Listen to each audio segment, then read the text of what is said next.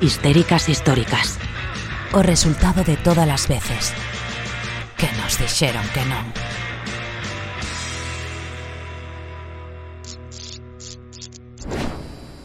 Multiborder Online.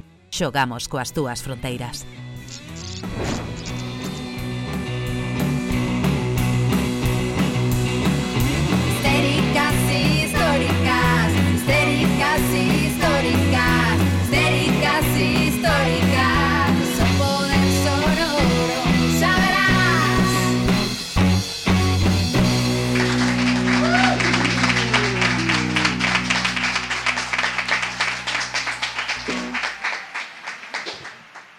Boas xentes histéricas e benvidas ao Aquelarre que mensualmente organizamos as histéricas do voso barrio. Hoxe é un programa eh, dedicado a risaca pois pos 8M.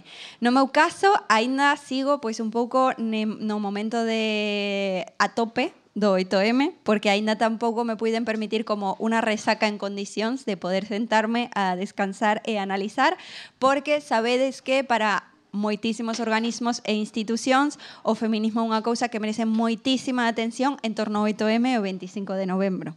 E nos estamos encantadas, por suposto, pero tamén gustaríanos que o resto do ano pois tamén se lembraran de nós porque temos moitísimas cousas que dicir, como ven, amosamos noutros programas de histéricas que xa falamos de todo, de urbanismo, de ecoloxía, eh, de periodismo e hoxe temos un programa moi chulo, como sempre, eh, onde, onde pudimos eh, poñer moitísimo, eh, moitísimo agarimo e convidar a, a moitas persoas que fai moito tempo, a verdade, que tiñamos ganas de ter o programa, pero que nos custará saber onde encaixalas e, e creo que este vai ser un programa chulísimo, porque falar da resaca do 8M para min tamén é falar eh, do, bueno, pois do poderío que amosamos nas rúas de que o movimento feminista, a pesar de que ten que enfrentarse a algúns desafíos e que hai algúns debates que sí que están xerando pois digamos, roces, vamos a ponerlo así, dentro do seno do feminismo, o certo é que seguimos sendo o movimento político con máis capacidade de, de, de, de levarnos ás rúas, de exixir unha xenda política que eu creo que é de moito interese, de xeito este, neste programa falaremos eh, en torno a ese, en torno a esa axenda política feminista, que deberes temos para o seguinte 8 de marzo, pero sin Eu neste programa o que quero dicir é que estou orgullosa. Estou orgullosa porque a pesar de todos esos agoreros que estaban falando de que nos le íbamos a pegar, de que este 8 de marzo iba a ser terrible, eu seguín viendo mm, nas rúas pois esa unión interxeracional, seguín vendo a nenas e a boas e a nais todas unidas na rúa, berrando xuntas, así que sinto moitísimo por a xente que estaba desagardando que, que nos caláramos, pero coido que hai feminismo para rato. E para amosarvos que sí que temos feminismo para rato, comezamos ese programa cheo de sorpresas. Empezamos coa sección de Amara.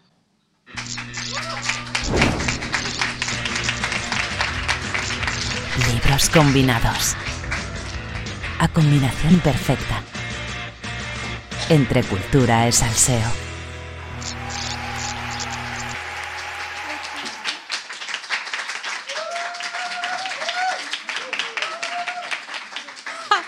Tía, qué rapidez, pensaba que me dabas ibas a dar máis tempo de descanso, estaba eu aquí limpando as miñas gafas e no, no terminé. Porque sempre nos queixamos que no programa non hai tempo, que nos quedamos sin tempo, é que non sei que, que non sei cuánto, e sí, entón... é certo, é certo. Aquí podo apurar, dixen eu. Sí, moi bien. Eh, bueno, como estamos? Estamos mal. Estamos de resaca, a mí me acaba de dar. Estaba fora, descansando, toma, tomando aire e me vivo un aire, tía, que estou agora paralizada, medio corpo, que casi non podo mover porque... voy maior. Que te parece? Me parece que non, non é momento para facer estas declaracións. Vale, eh, certo. Amara, porque mañán temos un programa no Leiros. É que- certo. Tía, non falaches disto. No, porque todavía no, como que penso que se A non ver. falo diso ainda non vou ter o ataque de pánico que presento que vou ter. Pero entonces queres falar diso e quitar e quitar tempo da miña sección? Claro, porque por iso yo recortei o monólogo, porque digo, bueno, pues Bueno, a ver, pois pues, contanos que vai a pasar mañá en Oleiros, entonces. Eh, pois imos estar mañá en Oleiros eh, facendo un programa de histéricas históricas en directo, preto da Coruña. Eu estou super nerviosa, tía. Ou se xa... Mm... Vai ir unha argentina falando un galego, na? Outra de Vigo. Maravilloso bueno, mira, Maravilloso. que la zorra que todo lo sabe se chama, no sei, o sea, de verdad esta Una que sabe o que por ahí. paga. Es, es que es Ca- fuerte. Es que me es estoy que nos viendo pagan. portada de la Entiende- razón. Es que Bueno, nos no, pagan. tampoco nos vamos a hacer ricas, no, no. A ver si esta gente va a pensar, ah, bueno, ya. no, lo, o justillo para pagar a gasolina e a peaxe que Coruña está carísimo. Bueno, en todo caso, quen teña interese pode achegarse mañá ao Leiros e eh, ali estaremos a sete media na, no auditorio a fábrica. Vale, de todos xeitos isto se vai emitir cando xa ou, ou, ou hayamos feito un Jova, programa da hostia. Eu digo para o noso público da morada. Ah, sí, a xente de Vigo. Ou para que este programa en directo. Claro. O sea, o resto... Es, claro. Cando quere, estabas pensando en visitar Coruña, pois pues este é o voso momento. Digo, Leiros. Bueno, é que podes visitar as súas, xa que está. Es que están ao lado, están pegaditas. Están ao lado. Bueno, comezamos coa miña sección. Sí, perdoa. Bueno, vamos a ver. Salseo pois, y cultura. eh, salseo cultura. en- bueno, sí. Salseo no va a haber hoy, pero bueno. Eh, vamos a ver, eh, de que vimos a falar hoxe, xa que vimos todo de metal? Vamos a falar de libros que marcasen o noso pensamento feminista, vale? Ou, bueno, eh, de feito, as eh, convidadas que temos aquí á esquerda no banco poden ir pensando eh, que libros nos van a recomendar eh, tanto que lesen recentemente ou que, esmar, ou que as marcasen o seu pensamento feminista, vale?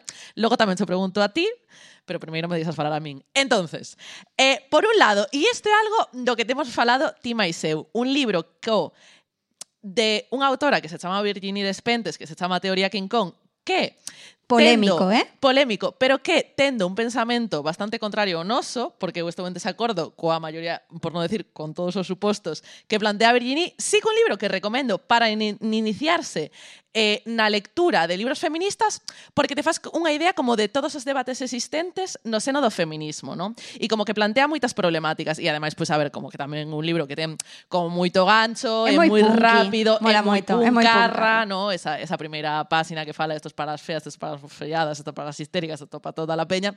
Quero decir, Moi post de Instagram, unha adiantada a súa época, porque isto para un post de Instagram... Totalmente. Totalmente. totalmente copia e pega, vamos, totalmente. can, cantas, cantas copia e pega. Eh, entonces, bueno, eso o, o deixo aí, vale? Pero o libro que traio hoxe para falarvos, que creo que para min foi... Pois mira, é que de feito foi o, pois, o primeiro ensayo que, le, que leín de feminismo, vale? E é A ver, grabádeme aí. Calibán y la bruja. Mujeres, cuerpo y acumula, acumula, acumulación originaria de Silvia Federici. Xa trusen que logo o vou a rular por aí porque xa hai unha persona que mo pedín, que mo pediu e, e bueno, vos traio aquí para repartir, pero por suposto que veñan con volta.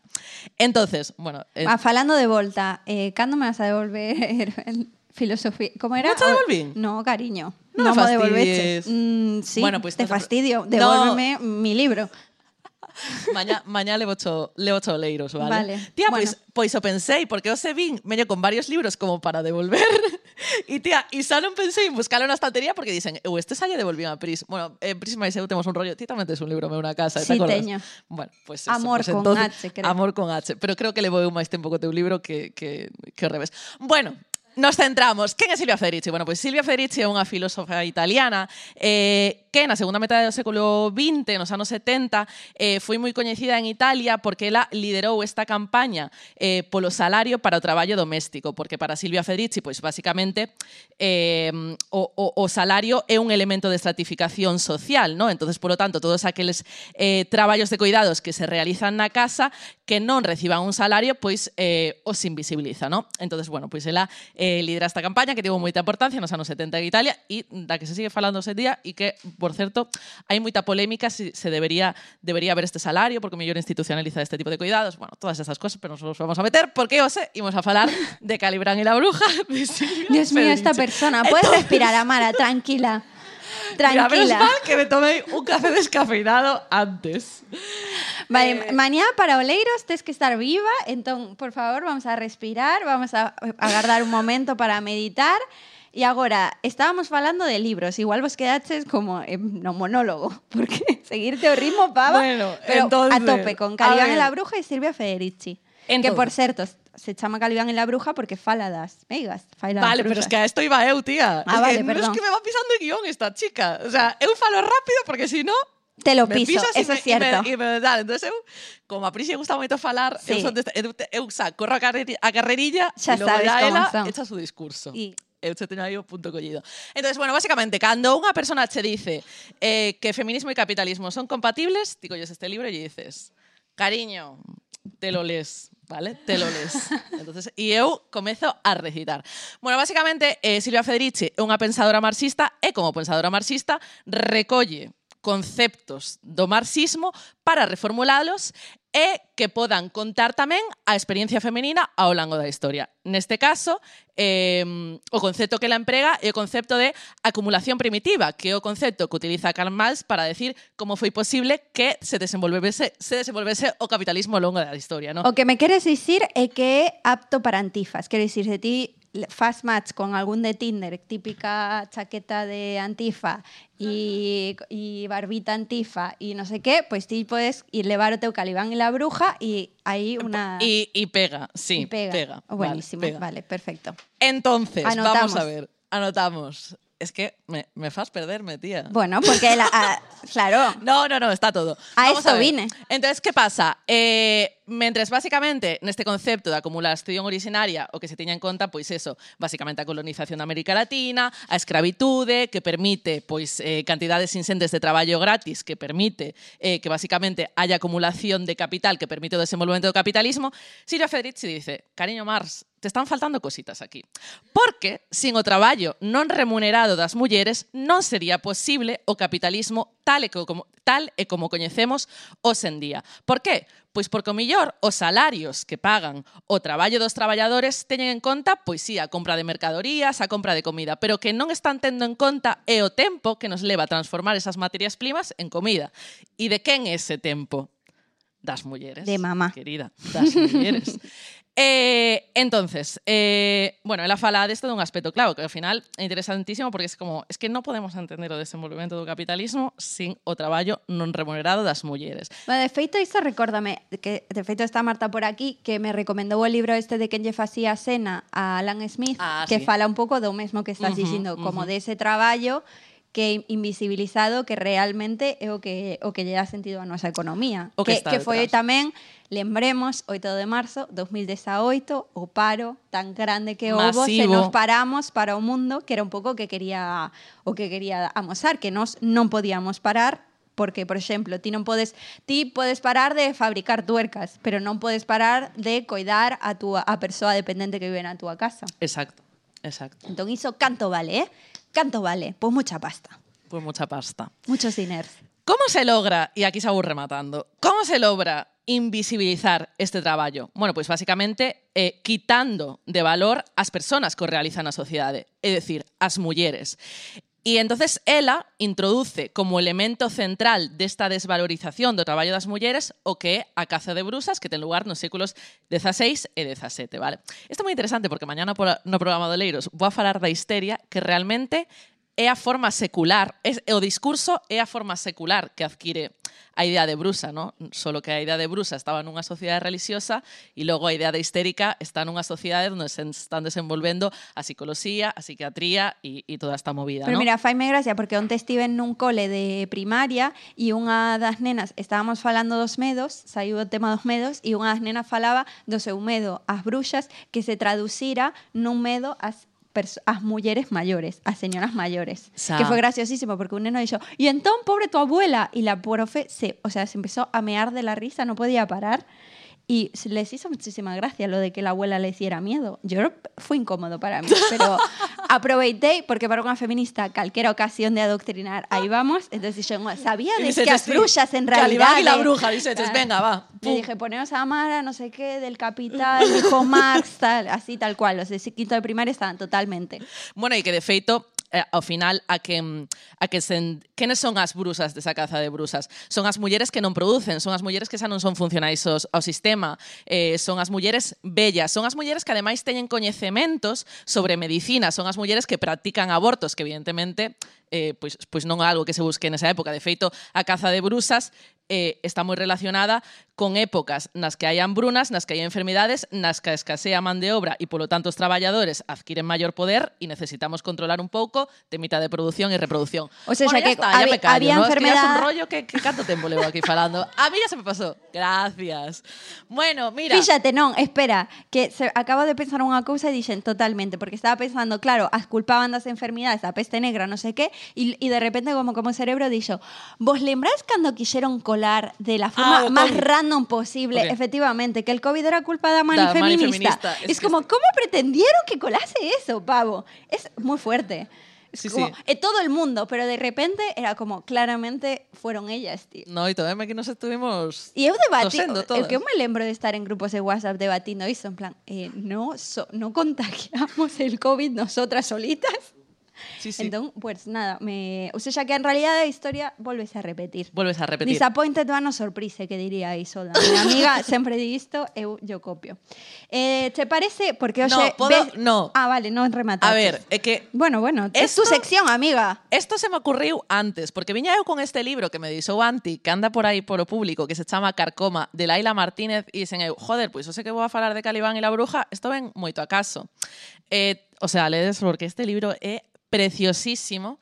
Eh, basicamente vemos a mulleres de dúas generacións distintas, tres en algúns casos, nunha casa que de algún xeito está habitada por mortos, por fantasmas, por santos, nun pobo que ten medo a esas mulleres que viven a esas casas e que ademais está cruzada pois por toda a cuestión do, do franquismo que chega a todos nosos días. E aí yo vale, ya pues lo dejo. A, apuntadísimo. Eh, me queres contar Non te vas a marchar, o sea, Non me vou a marchar, pero me queres contar que libro nos recomendas ti? Eh, vale, veña, recomendo che un, pero xa remato a, con isto a sesión a sección porque co ben que o fixemos, agora co ben que o fixemos. A ah, verdad que non eh, quedou moi bien, non vos gustou? Sí, moi bien. Decidle que sí, por favor. Vale, venga, va. Eh, si no, eh, repetimos, cortamos y repetimos. Y así eh, en, hasta oleiros, o sea, en, en bucle. Total, ata sete media de mañá non hai problema. Pois fíxate, eh, para min efectivamente, eh, non vou mentir, para mí eh, vi- eh, Despentes foi unha das primeiras lecturas que máis me marcou porque, aínda que efectivamente pode estar en cousas en desacordo, así que me gustou moito o ton e apelou moitísimo a min e me deu como un pouco ese rollo puncarra de, vale, pues quemo todo. Mm. Y luego me calmé Mm. y, y- no, mentira, sigo queriendo quemar todo. Total, que luego lin a Nuria Varela, eh, que me aportou como, bueno, pues ese eh, acento filosófico no sé qué, y bueno, y calei moitas bocas de machirulos a partir de ese momento, entón a Nuria Varela le llevó un mogollón, aparte de, de, de ese libro que para mí, vamos... ¿Qué libro? El de non El feminismo para principiantes, de Feminismo Nuria para Varela. Vale. Eh, vamos, que é o meu libro de, de o teño aí sempre para recomendar, sobre todo para adolescentes que me preguntan e tal, pois aí vai. E logo fixo o prólogo, Nuria Valera fixo o prólogo de la Revolución Feminista en las aulas, eh, ¿De quién es el libro? mío. ya está. De verdad que yo quería Nuria Varela, no la estoy usando solo para hacer promoción de mi libro, pero me viene genial. Pues sí, la verdad. Se, se dio la coincidencia. Se dio. Bueno, Amara, como puxémonos mm, bastante intensas, parece que se lle damos paso á sección de Lu, poñemos a súa cabeceira e logo aplaudimos. Genial. Veña, vamos alá. La zorra que todo lo sabe. Un horóscopo cartesiano escéptico. No un mundo banalmente supersticioso.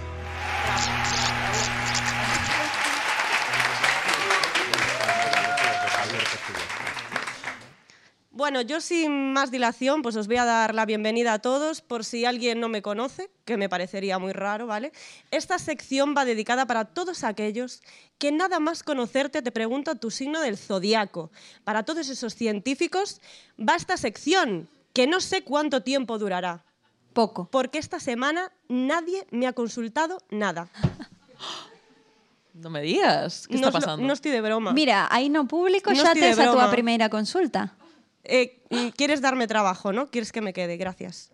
Sí, hola, buenas. Eh, mira, yo tenía una preguntita para ti. Y era que yo llegué a Vigo de San Petersburgo hoy. No tienes pinta de San Petersburgo. No, no, vengo de estar allí. A mí no Ah, me mientas, ¿eh? que yo no, no sé te todo. miento, en serio, en serio. Ya nos estamos saliendo del guion. Bueno, y entonces mañana sábado voy a estar aquí todo el día antes de irme. Y quería saber qué me podías aconsejar para hacer en esta ciudad tan bonita. Mítica pregunta que se le hace a una pitonisa, claro. Pues sí. Mm, bueno, menos mal que tengo aquí la guía de Amovida, ¿no? Que algo encontraré por aquí. A ver, no sé. Vale, aquí tú quieres eh, tener todo el día completito, ¿no? Me imagino. Vale, pues bueno, aquí me pone eh, que puedes empezar el día a las 6 de la mañana. Bueno, no sé si conocéis el mítico after este de Vigo, el, el pen enroscado.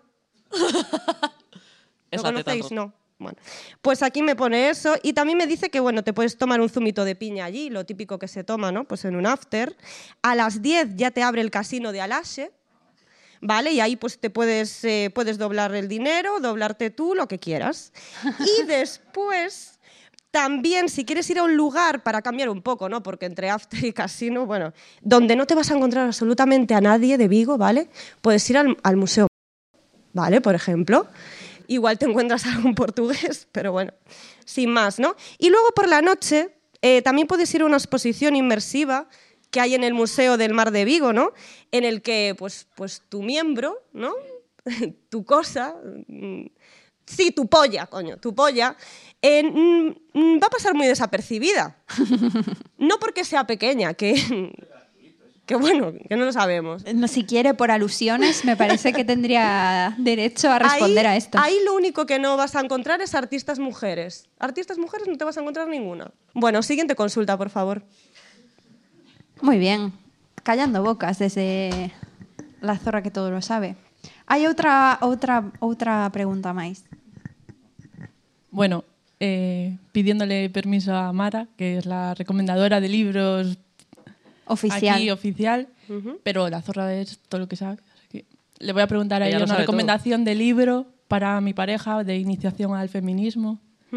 A ver si lo convenzo. Lo voy llevando por el camino. Hay que llevarlos por el camino, sobre todo de la manito.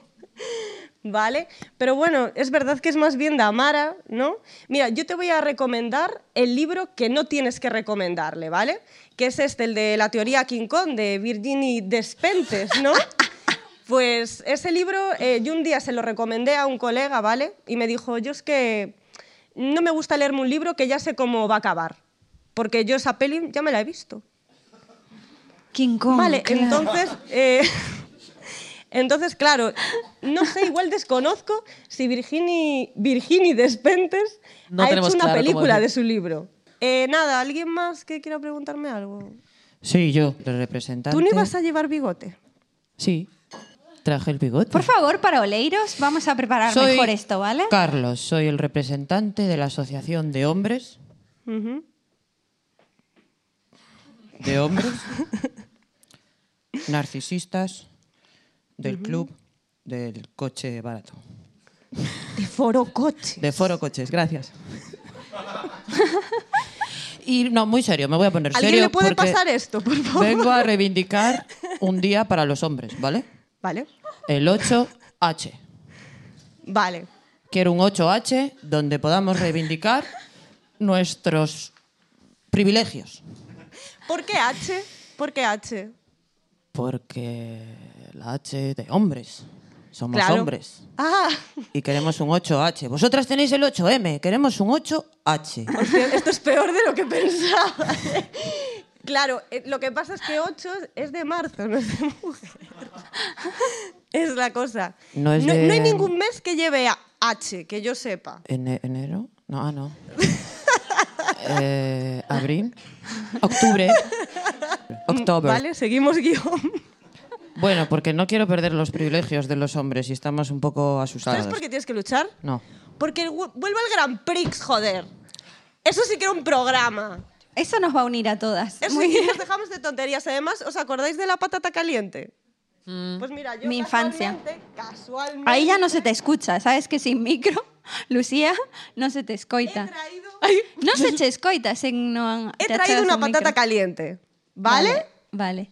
Nos lo imaginamos todos. ¿Sí? Mm. Vale, le voy a hacer... un- Así que rápido, pásase a Mara. Amara. Corre. Corre. Venga, pero...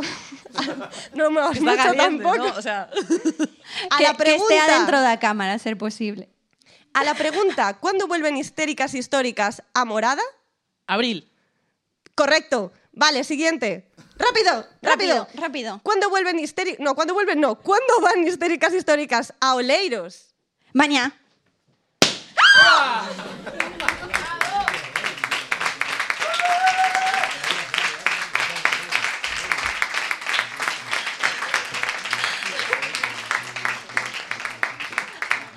Bueno. Eh,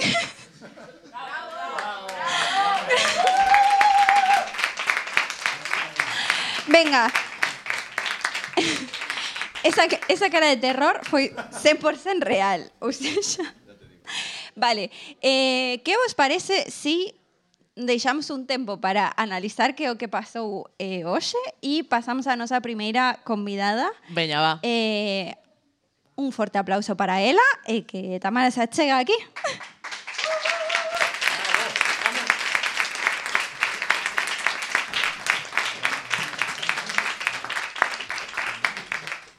Tamara Novoa é a directora da Movida.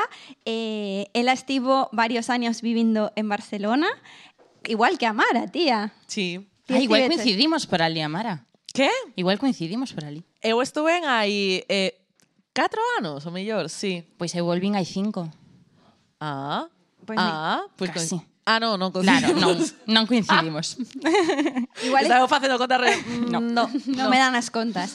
E eh, traballaches no Departamento de Comunicación dunha asociación dedicada á defensa da produción ecolóxica. Uh -huh. Supoño que fan dos nosos programas de histéricas históricas sobre ecoloxismo, non? Por suposto. e nos tamén aproveitamos para facernos autopromoción. E no 2018 decidiches volver a Vigo e montar a movida. Fai uh -huh. cinco anos, parabéns, estás de aniversario, non? Estamos de aniversario, estamos moi contentos, ademais vai a ser un aniversario casi citano, non? Porque o vamos a celebrar durante todo o ano, eh, porque en Xaneiro pois eh, cumpriu cinco anos a páxina web, a, a parte digital de A Movida, que foi o que primeiro lanzamos, en setembro eh, cumprirá cinco anos a revista en papel, que tardamos un pouco máis en lanzala, en, en setembro, xa vos adianto, eh, exclusiva para histéricas históricas. Uh, uh, un aplauso para a, a primicia, por favor.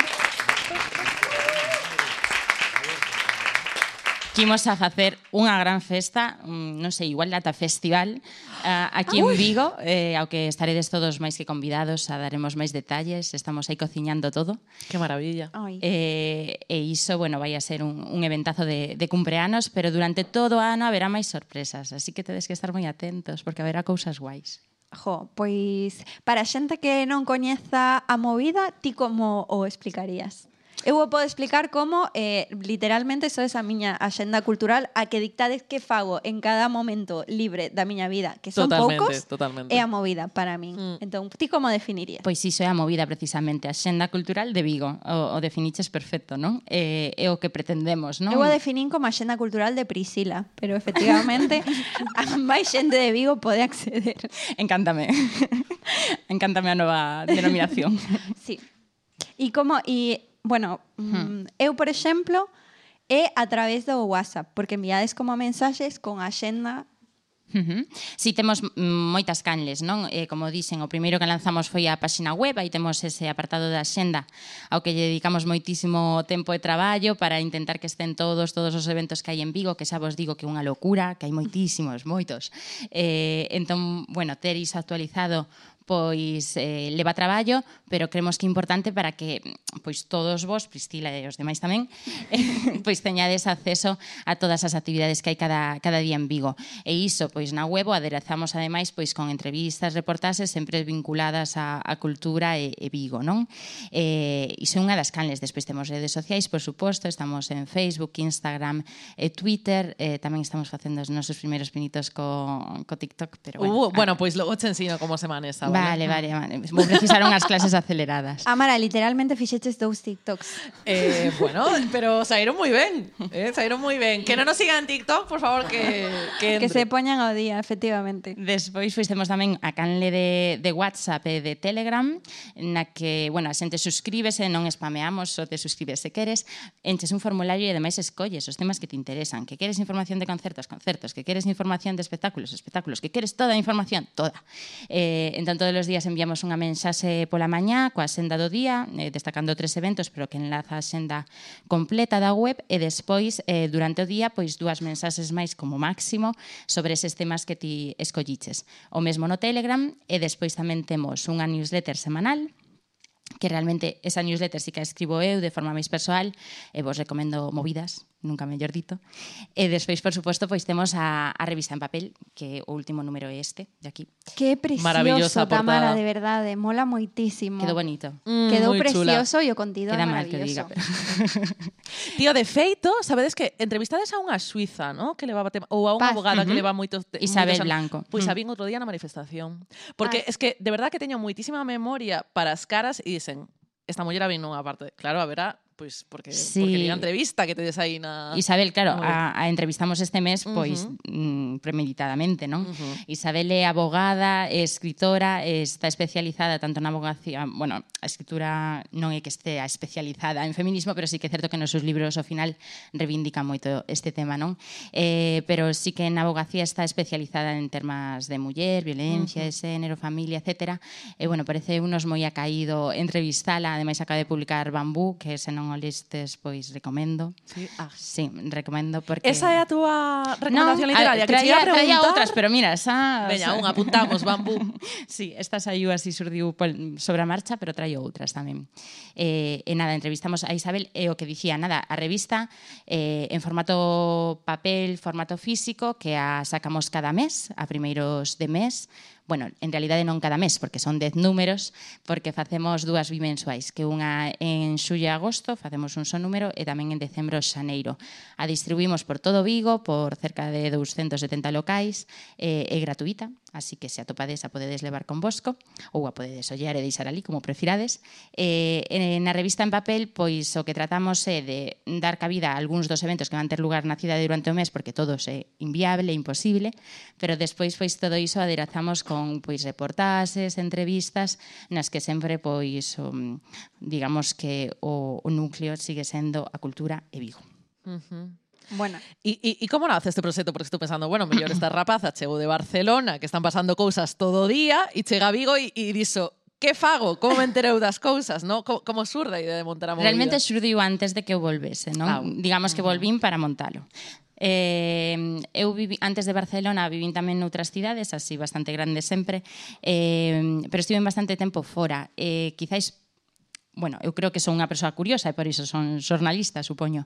E, e o vivir nesas cidades, bueno, por unha parte, que sí que é certo, e isto é moi tópico, pero é certo que cando vives fora, pois como que de repente valoras moito o que, o que tiñas na casa, non?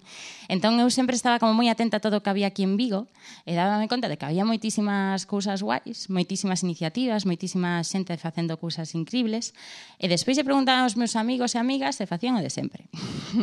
e non, non se enteraban de moitas cousas. E, e claro, xa no último sitio no que vivía, que era Barcelona, pois sí que había exemplos de medios especializados en cultura, non? Pois, por exemplo, hai Time Out, que non só hai en Barcelona, que hai na, en outro, en outras cidades, pero que, bueno, que a mí me servían tamén eh, de axuda nesa cidade, non? Pois para coñecela, para descubrila. Ali tamén tiñan a, la buchaca, que tamén tiña formato físico e formato online, e despois había outros medios online só especializados tamén en no ámbito cultural. Obviamente Barcelona pois é unha cidade moito máis grande, simplemente esa por ser máis grande, pois ten máis movimento, pero iso é lógico normal, non? Eh, Pero iso eu vía que en Vigo realmente sí que había moitísimas propostas e que, e que a xente pois moitas veces non participaba delas porque simplemente non se enteraba. Entón vin aí un valeiro e vin a necesidade de, de crear un medio eh, especializado en cultura en Vigo. Iso ligado a que eu sí que a medio longo prazo quería volver en algún momento, eh, a situación dos medios eh, pois digamos que precaria. entón vivir aquí en Galicia en, en traballando do que a mí me gustaba non acababa de visualizar porque sí que hai medios que comezaron al, hai algúns anos, non? Eh, que están facendo as cousas eu creo que ben, e eh, que, bueno, son medios nos que o mellor pois me podería ver tra traballando, pero que aquí en Galicia pois aínda non teñen mm, unha redacción grande como para que teñas ti moitas posibilidades de, de comezar a traballar neles, non? Pero os que máis xente contratan e demais, pois a verdade é que a min de entrada non me interesaban moito por como se fan as cousas. Entón, eh, pois nada, todo iso aunouse e aquí estamos. Claro, que comentabasme outro a, antes de comezar a entrevista. Claro, cinco anos se di pronto e parece, pero claro, cinco anos son cada día intentando facer un medio como este, ademais sostible. Uh -huh. Sí, eh, bueno, que te dicía que estamos hipercontentos non de cumprir cinco anos, moi moi contentos de ter chegado ata aquí, pero que tampouco quero idealizar, no sentido de que son ou foron cinco anos moi complicados, de moitísimo traballo, de moitos momentos nos que dicir, bueno, igual, ata aquí. Unha eh, pandemia en medio que sempre adereza. Sí, a pandemia foi moi complicada, claro, o sector cultural paralizouse totalmente, e nos tivemos tamén que buscar aí un pouco outras vías para seguir vivindo e subsistindo, non? Eh, despois da pandemia, pois sí que fixemos, ademais recordo un, un acto, porque de vez en cando facemos actos, tamén nós. Eh, fixemos un acto de aniversario, eh, era de o terceiro, o terceiro, sí. E, e a verdade funcionou super ben, foi na Fundación Sales, foi moi bonito, vi moita xente, sentímonos moi arropados, e, e con todo ese cariño, ademais, dixemos, non, hai que continuálo, non? E, e bueno, seguimos, pero xa digo, sí que é unha tarefa ardua e que, que cada mes temos que pelesar para sacalo adiante porque ten que ser económicamente viable, senón non pode ser. E así como, bueno, xa falaste de algunhas revistas de Barcelona e así que te teñen inspirado e así de directoras ou periodistas que dixeras, jo, me gustaría facelo como a elas ou adaptar o que elas fan ao, ao meu día a día ou ao meu local. Eh, sí, o que pasa que sí que é certo que en, quizáis eh, os referentes que máis teño como de xornalistas precisamente non se dedican ao ámbito cultural senón máis o social, non? E de defensa dos dereitos e demais. De feito, un dos libros que traía para recomendar, pero veña, xa o meto agora. Estupendo, eh, así me gusta. Eh, que... É dunha xornalista que é Lidia Cacho, é unha xornalista mexicana. Sí. Eh, o libro que recomendo é Esclavas del Poder. Eh, Claves del Poder. Sí, de Esclavas. Cacho. E, e a verdade é que, bueno, por exemplo, ela é unha, unha grande inspiración, non? E, despois aquí en, en España, bueno, hai outras moitas que me gustan, pero xa digo, son todas máis eh, orientadas no ámbito social, polo que eu tamén, pois, eh, é que tamén quero dicir que a movida, ainda que unha revista cultural, eh, sí que temos uns valores éticos que defendemos eh, un, un, un editorial, non? Que... E creo que che a dicir, a pesar... a pesar non eh, é unha revista cultural, pero tamén unha revista que fai moito polo social. Mismo este número, uh -huh. este o, o mes eh, o, o número deste mes fala desde algo que, que me parece primordial, que é a gordofobia, que aquí temos tamén fixemos no seu momento un programa no que tamén estivo Alba Couso que até es como entrevistada e claro, esa é unha labor social impresionante, porque ademais iso está en mogollón de espazos, ademais é gratuito, co cal hai moita uh -huh. xente que o mira por por saber a xenda cultural, pero que tamén está accedendo a información de calidade dende unha perspectiva transformadora, jolín, hmm. facedes moito social tamén si realmente nos entendemos a cultura tamén como algo transversal, non? 100%. Ao final eh, a cultura está en todos nós, está en todas partes e todos temos algo de cultura. Entón, eh, sí, por suposto, hai certos temas que cremos que tamén teñen que estar. Eh, algúns dos valores que defendemos é, por suposto, pois o feminismo, eh, por suposto tamén a sostibilidade eh, e a lingua. Diría que eses tres son bastante piares. Eh, desde o inicio tamén quisemos facer o medio en galego e non entendemos doutra outra maneira, non? Eh, en este número, pois si, to, tocamos o tema da, da gordofobia, creo que é un tema que está super ausente de todos os medios eh, e que é necesario tratar que é necesario falar da diversidade dos corpos, de que desde que nacemos non pois eh, hai ese... Sí, desde que nacemos, sí. O sea, xa creces nese estándar de que ese corpo ideal ao que tes que chegar e despois de repente o teu corpo coa adolescencia fai pum, eh, eh, comezamos a, a non recoñecernos non? Porque pois todas teremos algo que se sae dese estándar, porque todas somos diferentes e diversas.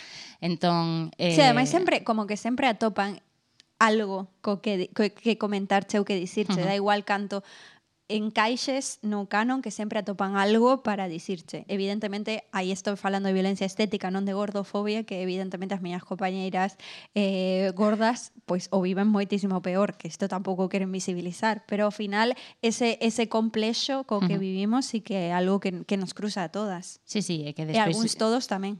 e despois iso deriva pois en trastornos alimentarios, en problemas psicolóxicos moi graves, non? Entón é hora realmente de que nos aceptemos e de que reduquemos todo todo isto é complicado, non? En canto a gordofobia, claro, hai xente que que critica que se trate este tema simplemente polo feito que di e que estades defendendo a cultura do de ser gordo, ou non sei exactamente que o que defendemos, es, es que cando non sí. ten nada que ver con iso e que non ten nada que ver con iso. Sí, sí, se saca o tema da saúde, no, está defendendo a enfermidade, bueno, todo isto, no? Cando é simplemente mm. que hai que respetar a, as persoas. Exacto. Bueno, e, tratalas como persoas ante que antes de, de nada, non? Bueno, pois pues nós o que queremos é agradecerche o teu labor eh, no diario para, mm, bueno, para min a movida é fundamental. Un día contarei unha anécdota de cando liei a alguén grazas á movida a ir a unhas festas de beade aleatorias. Porque... Era eu? No, non Ah, eras ti. É que como estabas mirando tanto, digo, vale, vale, vale. Porque no, De no, Beade, tío. no era para ti, te acordarías. Fue una Vale, cita vale. muy especial que, espera, que de tuve en Beade. Ok, Santana. A miña No sé familia qué de era, Beade. era tía. una Eu son de Beade. Eu cheguei ali, Sí, bueno, pues a miña familia tamén. foi unha cita Camiño do romántica. Alén. No, por que me anda, estás sacando mi vale, momento camiño de protagónico? Aquí. No, pues Perdón, ahora perdón. no porque se acaba esta sección. Luego, se tal, yo conto a, a Lucas Chao a ver qué opina. No, lo cuento, lo cuento, pero muy brevemente. Resulta que era mi segunda cita de, de Tinder, o sea, había quedado con ese chico. y es, es mi actual novio, ¿vale? Eh, y había quedado con él y, y yo como... Que se levante, que está en el te no hagas eso. Yo Que quería... nos cuente la historia. Es, es, es genial contar esto en este programa porque además vinieron os meus sogros por primeira vez, entonces como genial esto. Me da puntos que flipas, o no. Cuestión que eh, eu quedara con él unha vez e quería volver a quedar con él, pero digo, teño que buscar unha excusa. E entón mirei a movida e ponía festas en Bea. Digo, que te parece si vamos a estas fiestas que me falaron mogollón de Bea de tal? Era movida que me recomendara. A amiga que me recomendara era movida. Y llegamos allí y claro, había cuatro, son cuatro personas Claro, eh, de imagino. Beade que nos miraron como y esta gente que viene aquí. Bueno, pero mal non resultou porque se está de xuntos, a ver, a Eh, recomendación non foi mala, non? Efectivamente, así que gracias a Movida por esta relación fructífera. Un aplauso para Tamara.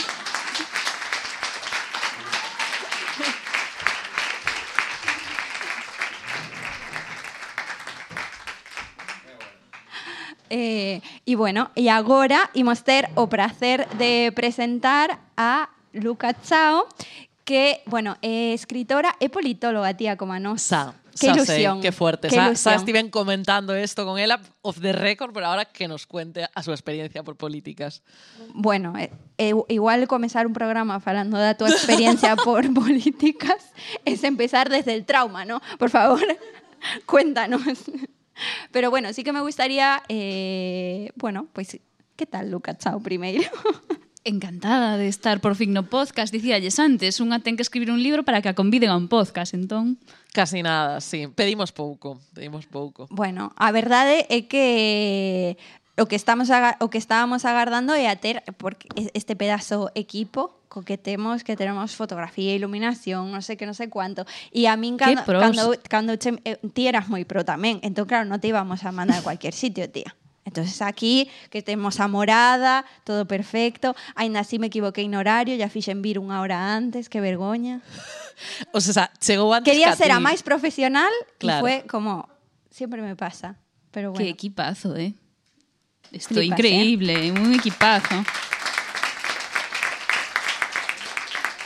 A verdad é que sí, sí. Lia- Se nos sabía liar a la gente para que trabaje gratis. É cuestión de encanto. Eh, está claro que vos sobra.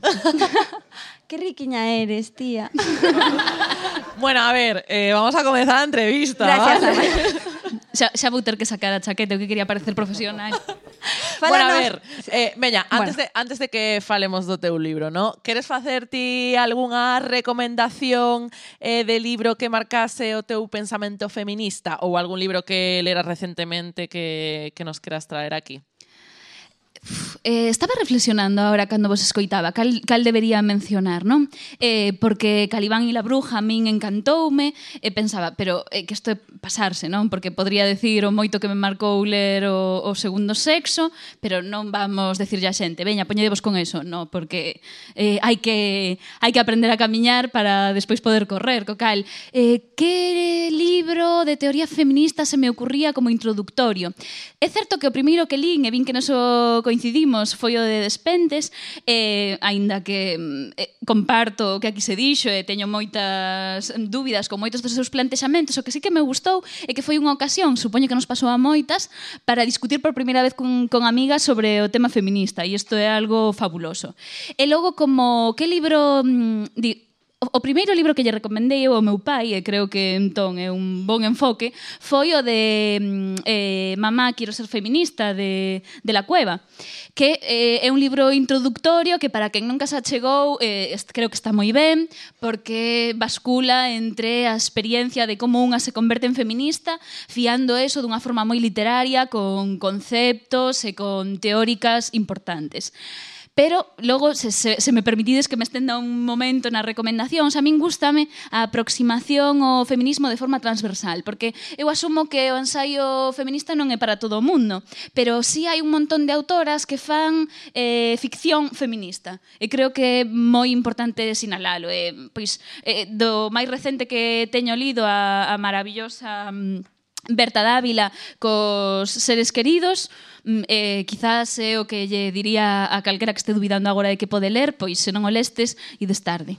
Ai, que guai. Maravilla. Cantos deberes lle puxemos hoxe a xente que, eh, sí, sí, sí, que sí. nos mira. Totalmente. O, a próximo programa vai só de series, eh, de recomendación, porque tampouco la gente se agobia, non es cuestión.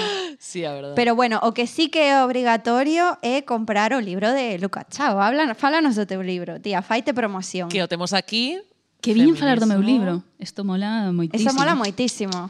Poder dicir, eu estaba aquí para falar do meu libro. Efectivamente.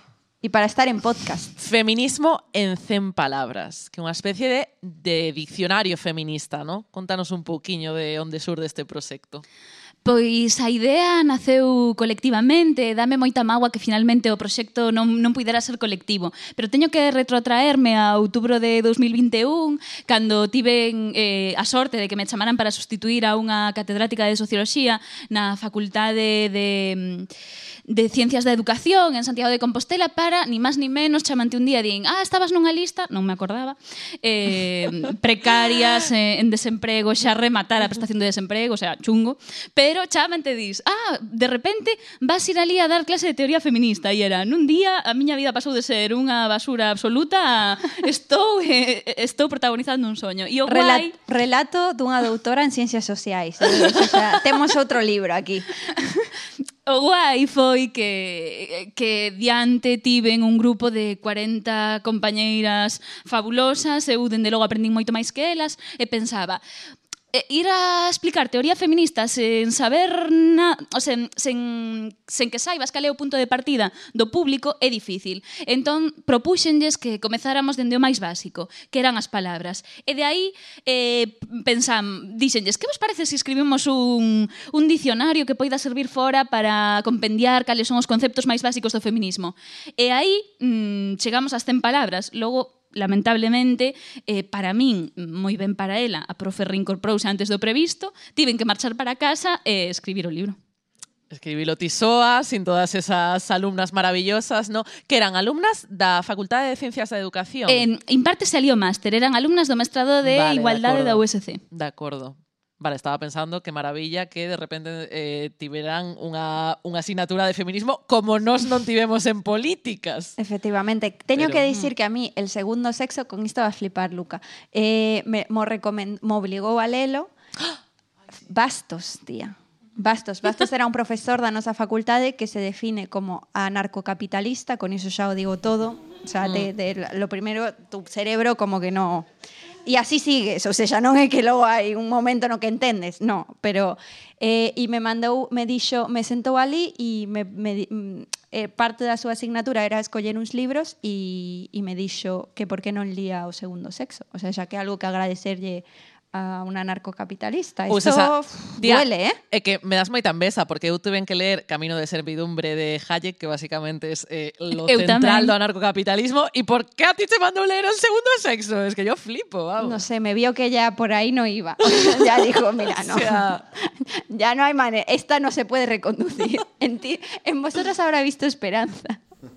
Eh, bueno, creo que teño que dicir que o seu método docente funciona Porque fai que discutamos aquí E lembro que el dicía que Seguro que, que vos acordades E creo que isto aplica o, fem, ao feminismo a calquera cousa Que el lle interesaba moito as políticas públicas Para mm, descubrilas e, eh, Destruirlas desde dentro sí. Eu colliño o argumento prestado e dixenlle que eu ia facer o mesmo Que a súa basura de teoría anarcocapitalista. Entón, enfoqueime ao máximo, estudiei uf, No verán, con ese rollo high Hayek e sus amigos, eh, todo verán para logo, mm, bueno, sacar matrícula. Wow, Ostras, enhorabuena, tía, qué parabéns. maravilla, César, por favor.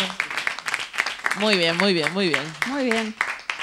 Aquí hemos venido a hablar de nuestro libro y de nuestras buenas notas.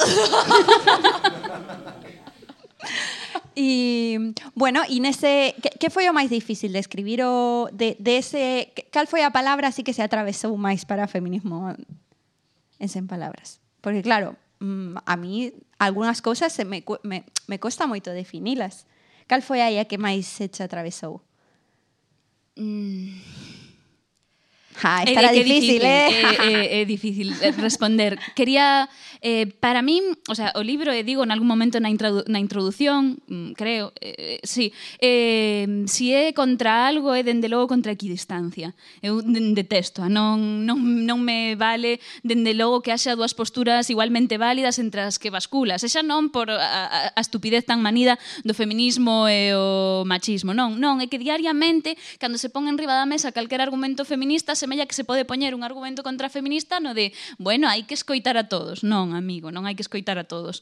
E, e, e, e co libro víame un pouco nesa tesitura. En realidade, sabendo que dentro do feminismo hai debates moi profundos, quería eh, ser respetuosa con, con algúns debates, pero tendo claro que para min non hai equidistancia válida entre quen defende os dereitos das persoas e quen os pon en cuestión. Co cal, eh, termos como o regulacionismo ou sí, seguramente os que todos que teñen que ver coa prostitución eran dos máis complicados de levar a bo termo. Claro que tamén había que ser sensata, non non ten sentido decir que vou falar do feminismo si obvio según que posturas. Uh -huh. Totalmente. Ademais, a min é unha das cousas que máis me gusta da, da miña práctica política facer un intento, de feito o falaba con Marta outro día, unha amiga que tamén é politóloga, eh, de, de ese esforzo de, jo, pois temos que facer un esforzo por escoitar aquelas coas que non estamos de acordo, para tampouco que non esteamos de acordo non significa que podamos expulsar sus marcos de pensamento. Precisamos coñecelos precisamente para debatelos, que iso efectivamente é unha, cousa moi de bastos. Pero, pues temos que saber o seu marco para poder discutilo e, ou para poder mudalo, non? Entón, me parece fundamental precisamente volver aos conceptos, volver ás palabras, porque eu creo que a veces aí igual nos entendíamos un pouco mellor. Se, ás veces sinto que moitas discusións teñen que ver con que non estamos falando do mesmo, con que non estamos utilizando os termos adecuados, etc. Me parece, jo, me parece un currazo o teu libro, me parece moi útil y te estoy haciendo la pelota, pero de verdad porque lo pienso. No, que estuve vendo ademais que saen cousas como Convenio de Estambul, que, oye, moi- o sea, como elixiste desas palabras? Pois foi un, unha chuvia de ideas, mm. eu dixe que tiña que se facíamos así en formato que cada quen diga o que queira, o facemos nun encerado, ademais que si eres profe, colles xiz, eres máis profe de verdad, mola. eh, entón eu ia anotando e ia pedindo que dixeran que palabras creían que definían o feminismo ou que palabras trouxera a súa vida ao feminismo, porque hai as dúas vertentes, non? Claro. Eh, E aí cousas mm, super novedosas para min como FIFA ou eh, o totalmente, hombre. o estaba vendo aquí, non escoitara nunca. Claro. O sea, FIFA. claro. Como sinónimo de machista. Sí. Non escoitara. Tío. Eu tampouco escoitara iso. No, eu tampouco. Eh. Nestas nos neoloxismos era cada vez me recordaban máis que son máis máis maior do que quixera, porque eu que me vexo ali como mm, se seguira sendo unha nena, pois resulta que non manexaba os códigos, como tampouco TikTok. Bueno, a ver, vos vou a ter que dar unha clase magistral de TikTok aquí a Luca e a Tamara, non? Eu sospeito que de FIFA La, e de Tamara son hombre eu, se porque- fala en TikTok. De FIFA tamén? Sí, sí, sí, porque Ostras. elas dixeronme Ah, que, sí, que estas aquí estas estamos. palabras son de, propias das redes sociais e como eu digo, jo, algo de Twitter e de Instagram, sei, co cal serán ese outro mundo que non manexo.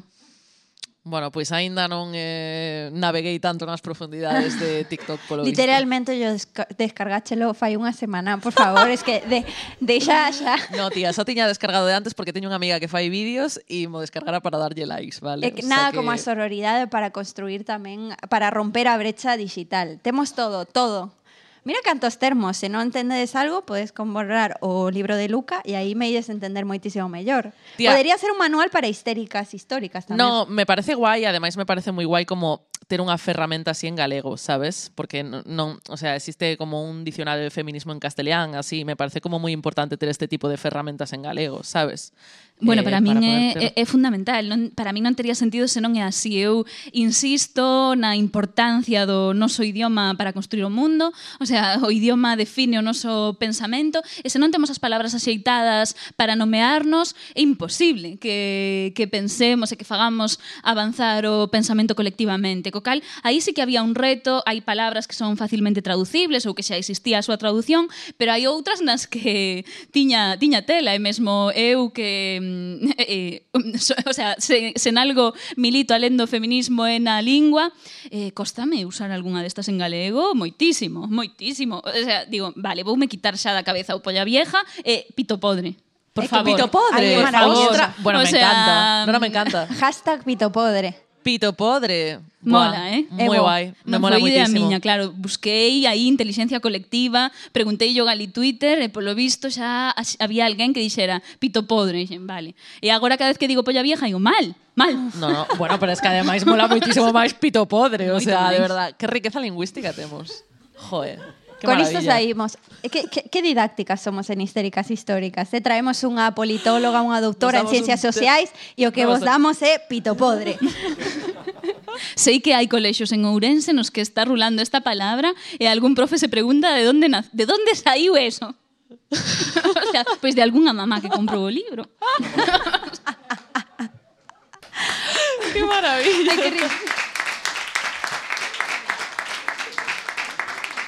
Ay. Bueno, ti, es, eh, me gustaría, sí, an antes de, de, que te teníamos que despedir, que nos falaras un pouco de, de outros temas do, do teu currículum, como é a migracións e a participación política, porque son dous temas que a nos nos interesan moitísimo, Eh, o que pasa que ninguén nos quere pagar por facer proxectos dese tipo. entón, de, bueno, te, te lembras Sí, que é que me fixemos... estaba lembrando, fixemos unha proposta para unha para unha ONG A Mara estaba traballando gratis que iba noutra cousa. correcto, correcto, que iba sobre un tema de, Por de es- mulleres migradas, sí, sí, este rollo de tes que facer currículum e para facer currículum tes que traballar e Sí. entonces traballas gratis coa esperanza que algún día te contraten e entonces din, presenta este proxecto Sí.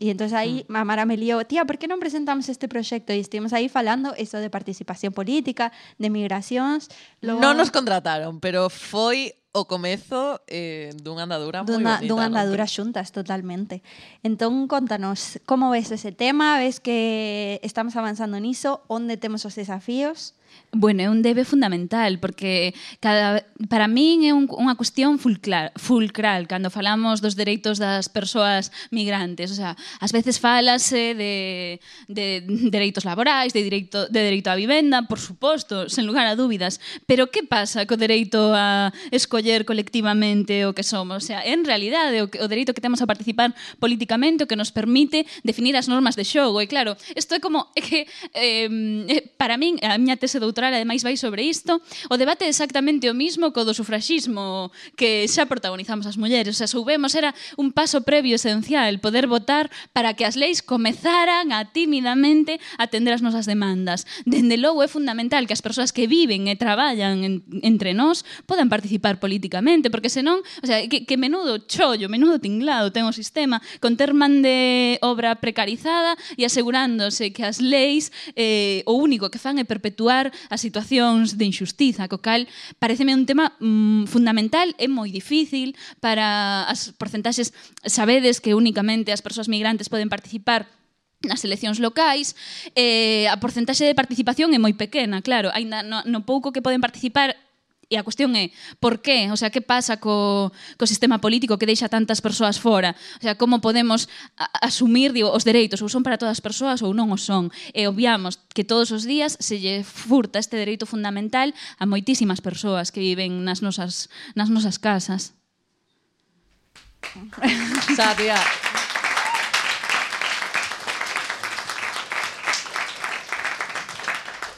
Bueno, eu creo que é que nos faz pensar moito, a verdade. Creo que a min o que me ten pasado este en torno a este 8 de marzo eh, que sempre nos pasa, non? Tamén en torno ao manifesto de cantas cousas nos estamos esquecendo, non? Pedimos como o máis obvio e o máis claro e anda así a xente lle parece moito eh, me, me, me está costando encaixar na miña militancia e no meu activismo a distancia entre o pouco que eu considero que estou pedindo, porque eu son consciente de todas as cousas que non estamos poniendo sobre a mesa para negociar, como que estamos poniendo máis básico e como a percepción de que, madre mía, es que no paráis de pedir cosas, ¿sabes? Y es como, Dios mío, pero si solo os estoy pidiendo el mínimo para que me lo aceptéis.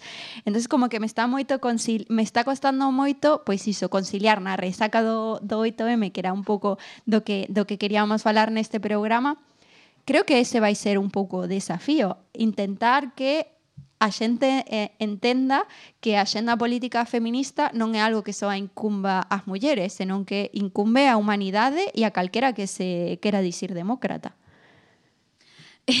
Claro, é, é un debate constante. Eh, e, efectivamente, claro, a min, a min o que me preocupa disto é que me din ás veces, no, claro, é que entón todo o mundo que é demócrata é feminista. Non, o sea, por moito que digamos, xa, oxalá, o sea, non, pero eh, pero tampouco é certo o a realidade é que a práctica da democracia sempre escolle un grupo de privilexio, sexa o que sexa. Non fomos aínda quen de avanzar en un sistema eh, que recoñeza os dereitos das mulleres, que recoñeza os dereitos das persoas migrantes e o mellor o que hai que cuestionarse si de verdade é o ese molde, dende logo o molde da democracia liberal é estreito. Teremos que, que pensar colectivamente cal é o molde que queremos. E, e, en, en un, esto de que, que debates, non que ideas nos xurden despois do 8M, eu creo que eh, tamén temos un debe moi grande autocríticamente dende o feminismo coa incorporación das mulleres migrantes ao movimento feminista. O sea, se hai un lugar que tiña que ser un espazo de acollida para as mulleres migrantes é o feminismo. E honestamente, compañeiras, non, non é así O sea, somos as que estamos aquí un grupo moi moi selecto e moi privilexiado e hai que sabelo. Eu as miñas alumnas decíallelo todo o tempo, sabede? O sea, eu sei que nos en, que, que claro, que todo espazo de poder deixa marxe, se dicíalles. Claro que nos encanta decir que estamos do lado das oprimidas. O sea, non nos encanta. Eh, quero decir, é, eh, é fastidiado falar dende aí, pero é así. Pero carai, hai hai grados, estás nunha clase universitaria e o que hai aí é unha porción moi pequena da sociedade. Estamos nun espazo como este e o que estamos aquí é unha porcentaxe porcentaxe moi pequena da sociedade. E creo que sobre isto tamén temos que reflexionar para poder ensanchar. No, eh, É, é eh, maravilloso escoitarte falar en galego con ese acento. Grazas. Gra grazas e ademais, só hai que ter estado, a, a, o sea, de verdad non hai nada como estar en Argentina para que o galego teña un, po, un unha potencia increíble, o sea, eu digo, eh, por unha investigación na que na que traballei con estes temas que mencionabas antes, tuve unha estadía en Bos Aires e a min falar galego emocioname sempre, pero que me falaran galego en Bos Aires, wow. Sí, sí, sí. Bueno, e ademais está aí, se, bueno, eu teño unha amiga que estivo, está aí Marta. Un día teño que invitala aquí para que me fale da súa estadía en Argentina. E efectivamente esa conexión que temos é moi bonito, realmente, porque eu penso eh, hai, de feito hubo unha serie eh, que se chamaba Ojos de agua, creo. Non sei se eso tedes que vela. Non sei como se atopa en internet, pero vos vai encantar. E que fala deses, desos círculos migratorios, non? A historia é precisamente pois de, de argentinos que despois do corralito venen a vivir a Argentina, pero recupera tamén a historia do, dos seus antepasados que viaxaron de Asturias, creo que era, a, a Argentina. E eh, que en realidade foi o caso da miña familia, non? Eu teño bisavós que mar marcharon, eh, que, que, se coñeceron no barco rumbo a Argentina. E chegaron ali e vivieron en los conventillos que, de, de Bos Aires, ¿no? que son estas casas precarias que ahora son un sitio turístico, pero sé un momento pois era onde vivían as, as persoas máis precarias. E logo nós tivemos que facer o, o revés. jo, canto nos falta de, de, de memoria histórica para, para tratarnos mm, mellor entre nós. A veces identifico algúns discursos que digo, pois seguramente isto foi o que escoitou a miña a tataraboa en Argentina e agora o está volvendo a escoitar a miña nai aquí. Entón, jo, podemos que por, lo- que por una parte dices, que mierda, pero por otra parte dices, bueno, pues temos aquí panorama de avance. Cando, cando, consigo, cando conseguimos un logro, cando consigo un logro, tamén o vexo como que non é un logro meu, é logro de todo que aguantaron as miñas antepasadas. Como estoy hoy de... Luca, mira o que sacas de mí. Bueno, falar das raíces sempre emociona. Sí. Eh, Bueno, o, o libro vai de eso tamén, non? O pensamento, o sea, eh, eu digo, a, a, a lingua e o pensamento forman parte do mismo. É un, é un camiño circular, interminable, que construímos colectivamente todos os días. Por eso necesitamos coñecer as que pensaron antes que nós, as que fixeron moitas cousas antes que nós, para poder avanzar. Con que palabra che quedas así para despedir o programa? Con que palabra nos quedamos? Pídome dúas. Veña, Veña vai. Va porque a, a, a máis bonita para min é a sororidade, que, que é isto, non? E por iso teño que darvos os parabéns, por iso quería vir a este podcast. A min eh, eh encheme de alegría poder compartir proxectos feministas feitos por mulleres valentes que, que construen, o sea, que dan corpo en real o que é a sororidade, que son eso, eh, a solidaridade entre as mulleres remando xuntas nunha mesma dirección. E a segunda que quero mm, sinalar é a dos aliados, porque me parece eh, fundamental. E debato no libro si debemos chamar chamarlle aliado, protofeminista, sería un debate moi interesante, que mágoa que non teñamos tempo, porque me encantaría que, que pudiéramos discutir o respecto. Pois pero que creo... volve, volve, Luca, xa está, apunto eu, eu, aquí, eh, en mi libreta de distinta. Sobre aliados. para... Vale, eh, convídame para que poidamos profundizar nese debate, pero a cuestión é, si creo que... Mm, eh, é moi importante insistir na idea, é maravilloso que teñades un equipo de aliados aí empuxando, porque para todo, o sea, a loita feminista para que sexa exitosa, eu teño clarísimo que necesita moitos compañeiros detrás empuxando e, eh, e, eh, e cuestionándose todos os días o, seus, o seu lugar de privilexio, que non é doado, e, e, e de xustiza eh, sinalalo e animar a que haxa moitos máis aliados aliados. O meu obxectivo, sobre todo, co libro é ese, porque entendo que é un libro que as feministas non lles fará falta, pero agardo que sirva para descubrir novas feministas e, sobre todo, novos aliados do feminismo. Moitísimas grazas, Luca.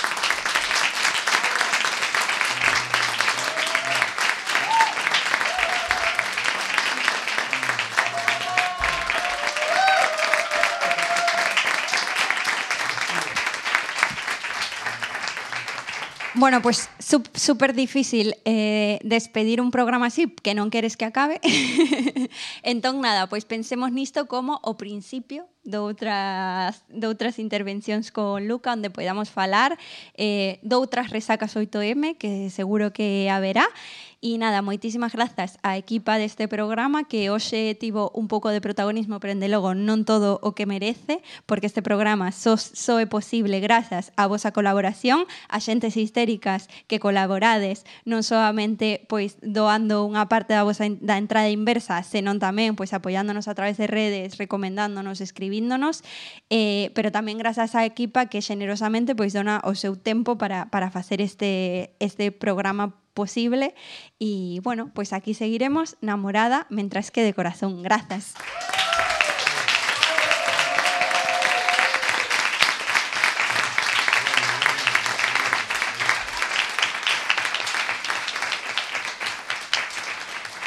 E agora, para despedirvos, un agazallo moi especial de Resaca Pois 8M, a actuación eh, dunha rapaza maravillosa a que admiro profundamente polo seu activismo, pola súa militancia, porque son super fan da súa voz e da súa presenza no escenario. As persoas que estades eh, hoxe aquí en presencial e Esther que agardar uns minutiños a que preparemos o escenario para as demais que nos vexades en YouTube, pois ides disfrutar de Alba Nogueira, a Riso. Eh, parabéns eh, por tu talentazo, amiga, e estamos desexando escoitarte. Grazas.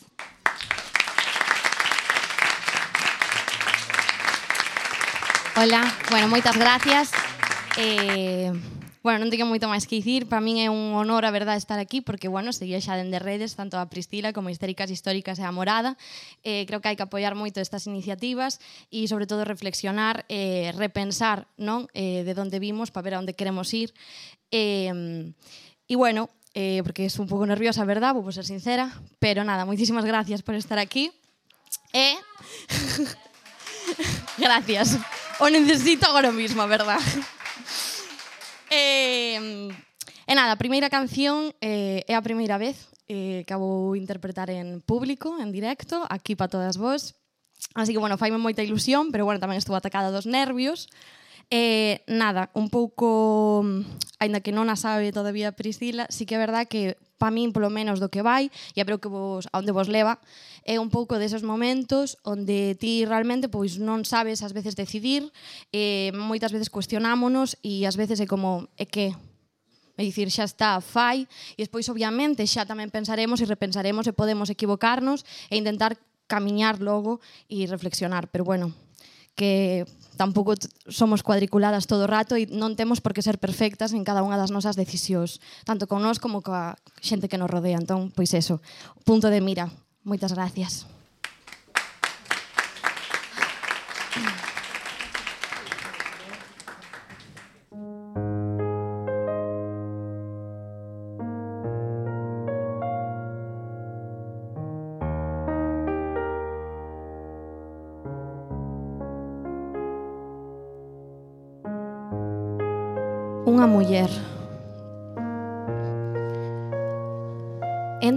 sala aparentemente vacía.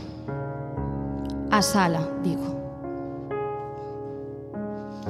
Vemos que hai unha porta, pero non sabemos se esa porta está aberta ou pechada. E ela inspira.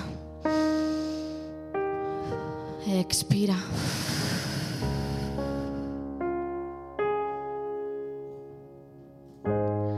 Descansar, non tornar a vista, non dar marcha atrás, aprender a continuar, confiar con cada paso a dar, con cada xiro. Todo volve ao mesmo sitio ou non e que un oh, non, un oh, non, e que un oh, non. Dime quen o que estás a esperar para comezar Dime quen o que estás a esperar para rematar. Dime quen o que estás a esperar para comezar. Dime quen o que estás a esperar para rematar.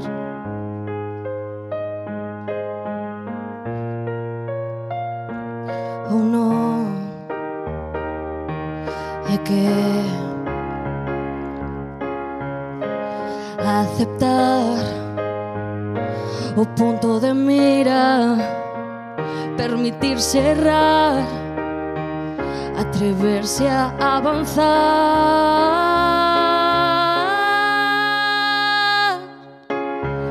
Dime aquello que estás a esperar para comezar. Dime aquello que estás a esperar para rematar. Dime quen estás a esperar para comezar. Dime quen estás a esperar para rematar. Todo volve ao mesmo sitio, todo volve ao mesmo sitio, non É que todo volve ao mesmo sitio, non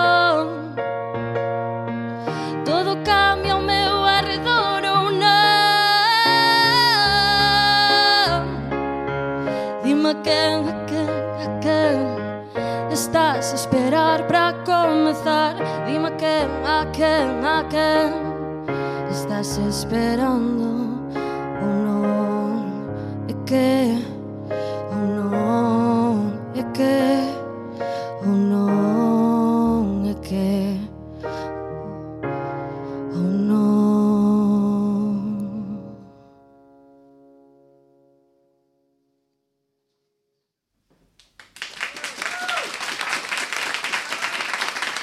moitas gracias.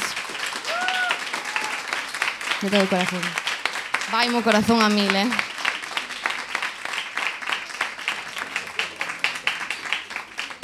E nada, agora sí que Bueno, é unha seguinte canción vou dicir eu querendo que me escoiten, porque realmente parece que é así como se chama, pero bueno, vos xa me estades escoitando e eu encantada. Eh, e bueno, este tema, eso, eh, tamén falando con Priscila e tal, eh, bueno, era cando un pouco eh, pensaba realmente en de onde viña eu, eh, pensando en como eu estaba de pequena, as cousas ao mellor pois que tiven que escoitar, eh, que ás veces sigues escoitando, e eh, non saber como situarte, eh, Bueno, e falando un pouco mm, tamén con ela, como que ao final entre iso e bueno, e o proxecto final, eu pa min unha cousa que dixen ao ver o videoclip, que bueno, momento spam, invito vos a ver, a riso e eu. Eh, bueno, pa min foi importante porque eh, verme en vídeo de repente tamén permitiu conectar e recoñecerme eh, físicamente, eh, tal e como, di, eh, como falo e eh, como actúo, Entón creo que, bueno, que se agradecen espazos onde poder ser eh, máis unha mesma e loitar por gañar moitos máis espazos todavía. Así que para todas vos e eu.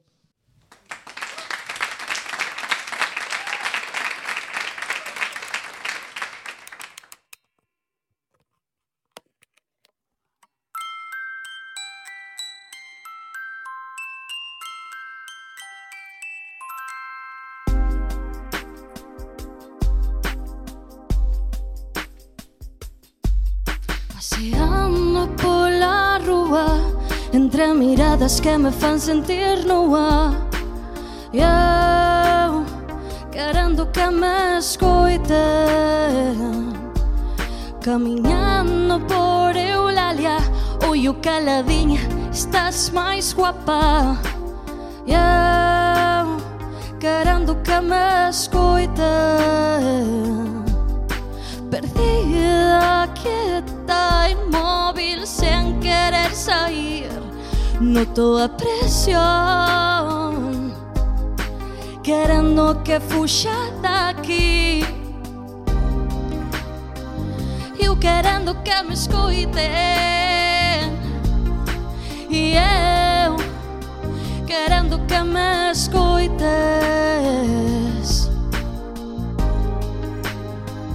E eu querendo que me escoite E eu querendo que me escoites Ah, E eu, e eu hum.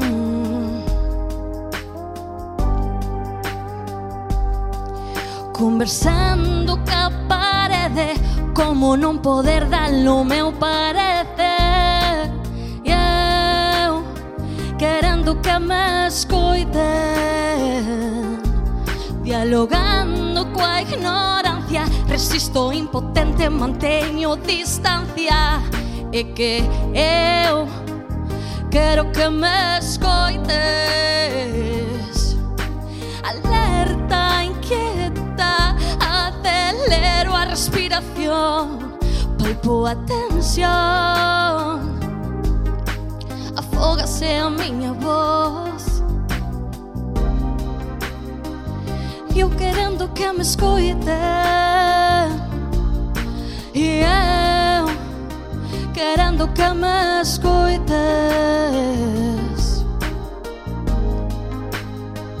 Eu querendo que me escoite E eu querendo que me escoites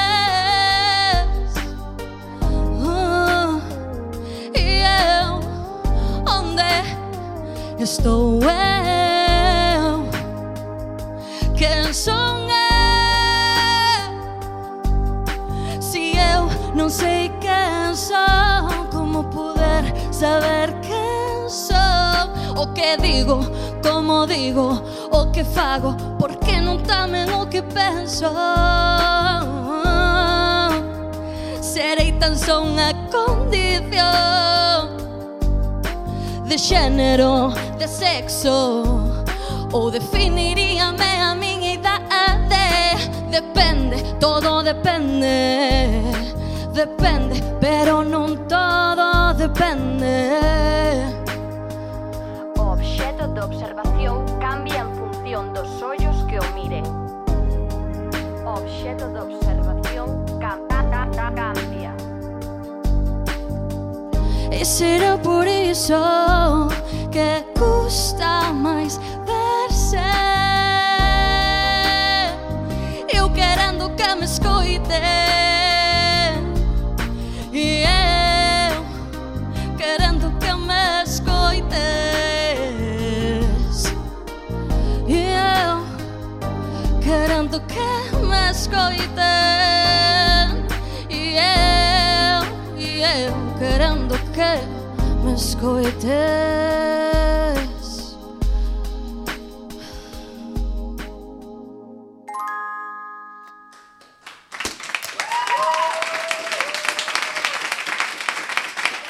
Moitísimas gracias, de verdad. Moitas gracias.